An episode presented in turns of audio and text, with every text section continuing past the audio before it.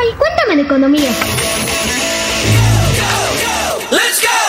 Cuéntame de economía, la actualidad de la vida económica de México y el mundo sin tanto rollo. Cuéntame de economía.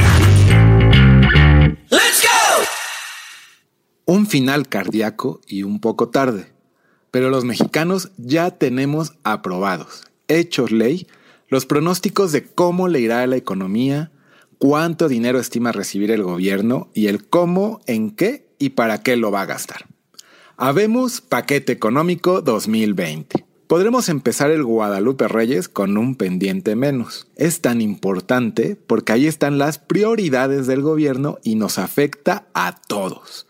Entre lo bueno, habrá lupa a los programas sociales, pues se comprometió a que tengan reglas de operación. Y lo malo es que hay dudas de que si se podrá crecer como se espera y con ello tener los recursos que están estimados. De lo contrario, habrá problemas. Escucha cómo quedó el paquete económico 2020, que quedó hecho a la medida y deseos del presidente Andrés Manuel López Obrador. Oye Cristóbal, cuéntame de economía. La nota de la semana en Reflector Económico. Habemos paquete económico 2020, exclamarían los clásicos. Y es que el viernes pasado, 22 de noviembre, los diputados aprobaron con una semana de retraso el presupuesto de egresos, la última parte que integra el principal y más importante instrumento de este y cualquier gobierno para hacer realidad sus objetivos, el paquete económico. Sin él no hay manera de hacer que se mueva el país. ¿Por qué? Pues sus tres partes deben quedar listas antes del 31 de diciembre y que suenen las campanadas de fin de año, para que el gobierno tenga claro qué espera de la economía para el siguiente año, cuánto cree que recaudará y cómo, en qué y para qué lo gastará. Los criterios, la ley de ingresos y el presupuesto. Las dos primeras partes ya estaban listas conforme a la ley. El presupuesto se retrasó por presiones de ciertos grupos, principalmente de sectores del campo que querían más recursos.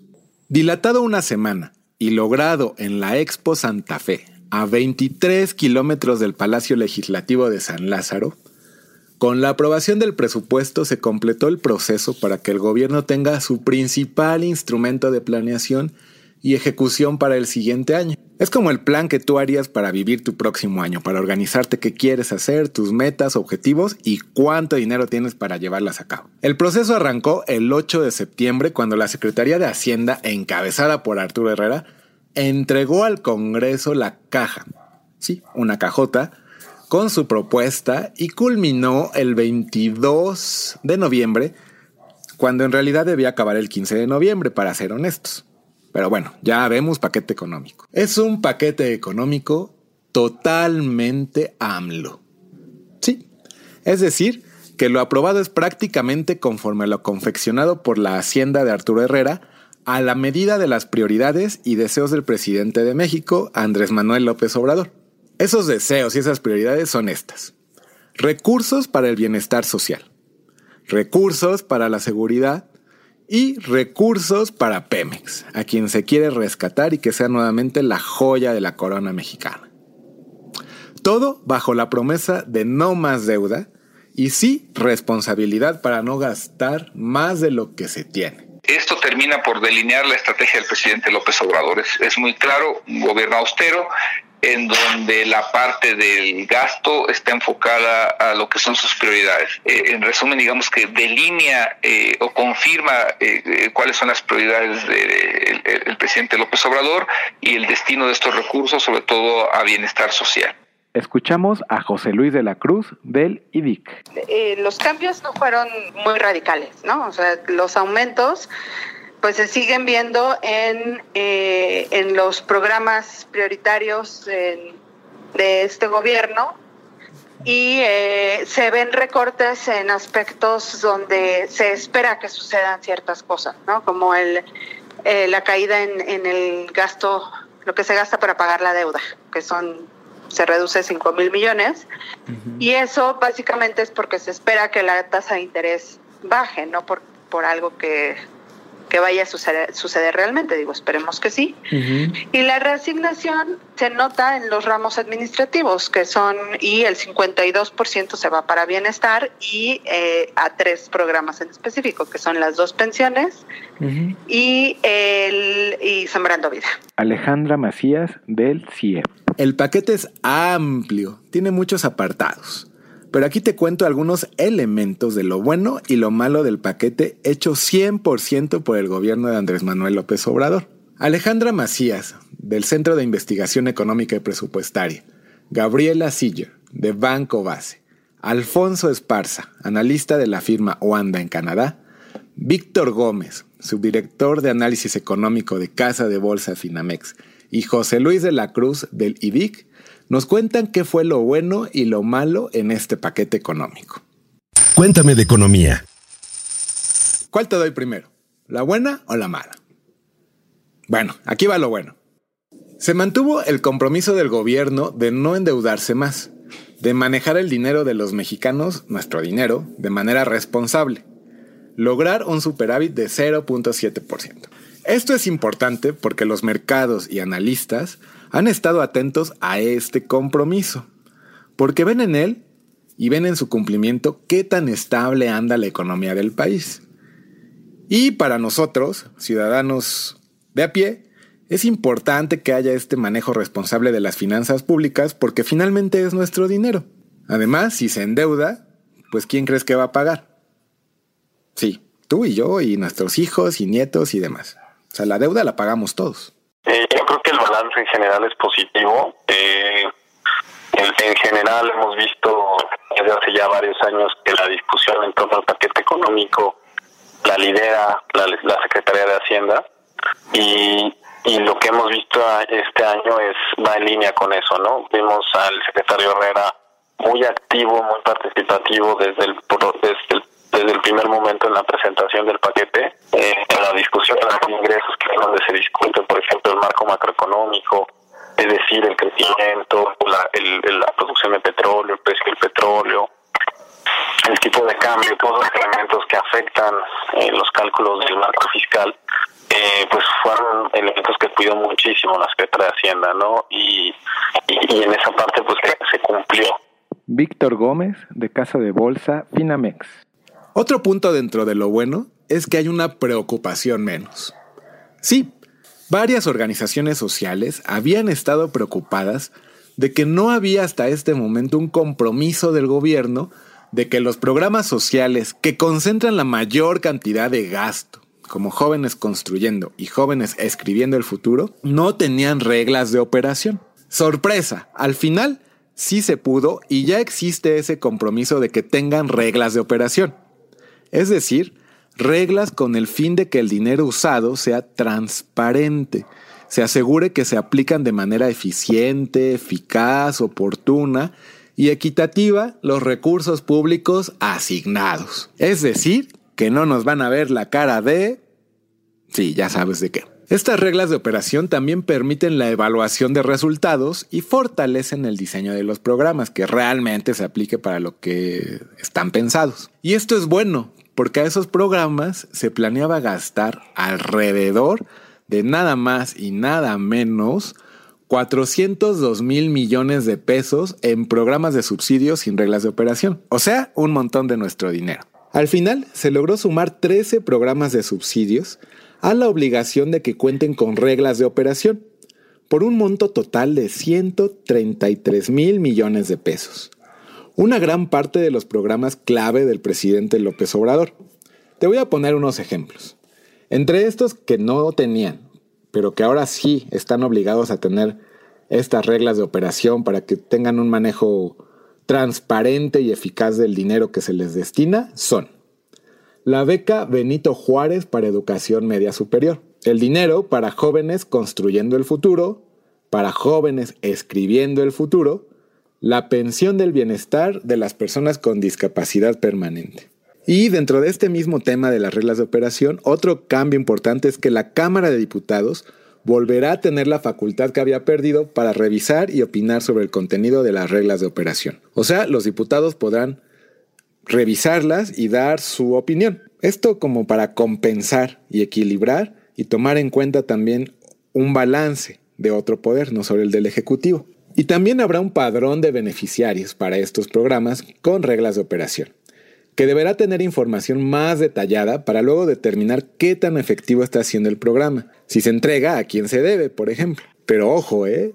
hay un programa que quedó fuera y que también le da mucha importancia a este gobierno, y es La escuela es nuestra, para que lo tomes en cuenta y le sigas la pista. Cuéntame de economía. Ahora vamos con lo malo. Y como la vida no es Disney, también hay riesgos, dudas y elementos que no siempre son positivos. El paquete, este paquete, tiene los suyos. La duda está en si las estimaciones del gobierno federal de ingresos se cumplirán, si podrá tener todo el dinero que está previendo. Hay dos datos donde se nota una dosis extra de confianza, que en caso de fallar meterá en aprieto sus planes de ingreso y gastos para 2020. Y aquí te van. Son los pronósticos del crecimiento económico y la estimación de producción de petróleo. ¿Qué significa ingresos para el país? Primero, la duda es si se logrará crecer 2% en 2020. Luego que se tenía un objetivo similar para 2019 y a poco más de un mes de acabar este año, los datos del propio gobierno prevén que no se logrará ese 2% para este año. Eh, eh, eh, queda delineado este presupuesto por la austeridad en el sentido de que en términos generales la inversión vuelve a verse reducida en la mayor parte de las áreas del sector público y esto lo que acaba implicando es de que me parece que el presupuesto puede tener un impacto social, aunque en términos de crecimiento habrá que observar si con esos recursos destinados a inversión eh, es suficiente para que se alcance el 2% de crecimiento que el gobierno está eh, eh, planteando como objetivo. Luego, hay dudas sobre Pemex y lo que se espera de él y su plan de negocios. Sobre la producción de crudo, se estima que México producirá 1.951 millones de barriles de petróleo diarios en promedio. Se pretende una recuperación de entre 15 y 17% en tan solo un año, con una petrolera como Pemex apurada en sus finanzas públicas. De fallar por ahí, esto sería una merma importante para el marco macroeconómico y para los ingresos del petróleo, porque tendríamos menos petróleo que vender y por lo tanto menos recursos hay muchas cuestiones uh, indefinidas que no que no dan una, una no, no, dan una imagen de solidez hacia el exterior. Otra vez hablando del tema Pemex y de tener otra vez, o sea, cuando frenas la privatización en materia energética, y lo hace otra vez un problema del Estado, algo que el Estado tiene que resolver, un problemas de infraestructura que no han sido ah, bien manejados desde hace 25 años. Entonces, él, se, puso, este gobierno se puso los obstáculos encima y, no sé realmente cómo, cómo va, va de dónde va a salir exactamente esos fondos Alfonso Esparza de la firma Wanda desde Canadá. Y algo feo o malo dentro del paquete es que dentro de la recta final se incluyó la aprobación del presupuesto de egresos, que aunque en tiempos de los mortales sí se retrasó, pues debía quedar el 15 de noviembre y se alcanzó hasta el 22, en tiempos legislativos se aprobó con fecha del 6 de noviembre, pues la sesión de ese día se había declarado en receso. Que fuera después del 15 y en una sede alterna lejos del Palacio Legislativo de San Lázaro, ¿afecta o no afecta? La respuesta es que sorprendió. Pues el gobierno tiene mayoría en las dos cámaras con los legisladores de Morena y es su primer año de gobierno. Todavía con el efecto positivo de las elecciones a favor.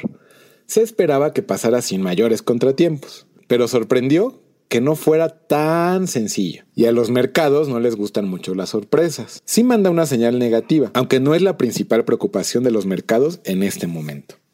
Teniendo muchos problemas para, operar y eso es algo inesperado y al mercado lo que no les gusta es las sorpresas, entonces esto sí da una, una sorpresa, es una señal negativa para la inversión extranjera en, particular, porque desde fuera lo que estás eh, esperando es que una mayoría legislativa no tenga ningún problema un partido que gana las elecciones con bastante apoyo social, entonces igual no habría nada de problema con en, cuestión, en otras cuestiones y sin embargo estamos viendo todo lo contrario. Entonces sí eh, afecta a lo que es la, la, la cara que está dando México al exterior. Aunque al final tuvimos presupuesto y con él todo el paquete, sin grandes cambios, algo que el presidente López Obrador agradeció. La preocupación ahora está en otros aspectos. Y el mercado está enfocado ahorita en lo de Estados Unidos y China y en segundo lugar en la ratificación del TEMEC. Mayores tensiones comerciales o que no se ratifique el TEMEC en Estados Unidos este año, esto sí tiene la capacidad de generar una mayor percepción de riesgo y obviamente pues que suba el tipo de cambio. Gabriela Siller de Banco Base. Pues ahora sí, ya con el paquete económico 2020, tenemos un pendiente menos y podremos disfrutar el comienzo del Guadalupe Reyes el próximo 12 de diciembre. Pero después tener la mirada bien puesta para observar con lupa si se cumplen las metas de ingresos, de crecimiento y si el dinero se gasta de manera oportuna y eficiente. Lo que debes de entender de la economía, en claro. En claro. En claro. Como te contaba en Reflector, uno de los puntos destacados del presupuesto es que los programas sociales estrella de este gobierno sí se hizo el compromiso de que cuenten con reglas de operación. Pero, ¿qué son las reglas de operación? Son herramientas con fundamento legal para que, en pocas palabras, el dinero público gastado en programas de subsidios se use correctamente y se logren los objetivos que busca el programa que no haya espacios para la discrecionalidad o la trampa. Son un escudo protector, la lupa con la que se revisa que se hagan las cosas bien y que se haga lo que se dice que se va a hacer, que no haya desvíos de recursos por ahí. Por ley se definen como disposiciones a las cuales se sujetan determinados programas y fondos federales, o sea, dinero, con el objeto de otorgar transparencia y asegurar la aplicación eficiente, eficaz, oportuna y equitativa de los recursos públicos asignados a esos programas y fondos. Reglas para que el juego sea parejo y para que nadie abuse de estos recursos. Y para ver si sirven o no sirven estos programas. Y si no, cambiarlos y pues identificar a los responsables. Las características y objetivos de estas reglas de operación son varias, y aquí te voy a mencionar algunas. Buscan combatir la corrupción y favorecer la rendición de cuentas. Buscan promover un trato equitativo hacia los beneficiarios, que cada quien reciba lo que tiene que recibir, ni más ni menos. Fortalecen el diseño de los programas, los hacen más fuertes, pues incrementan la posibilidad de lograr un impacto esperado en la población beneficiaria. Es decir, si se quiere incluir a las personas con discapacidad, pues que el programa realmente sea incluyente y cumpla con este objetivo. También obligan a quienes están encargados de estos programas a prever y transparentar en manuales, papelitos hablan, los procedimientos del programa, los criterios de selección de beneficiarios y a estandarizar formatos para sistematizar la entrega y operación de los subsidios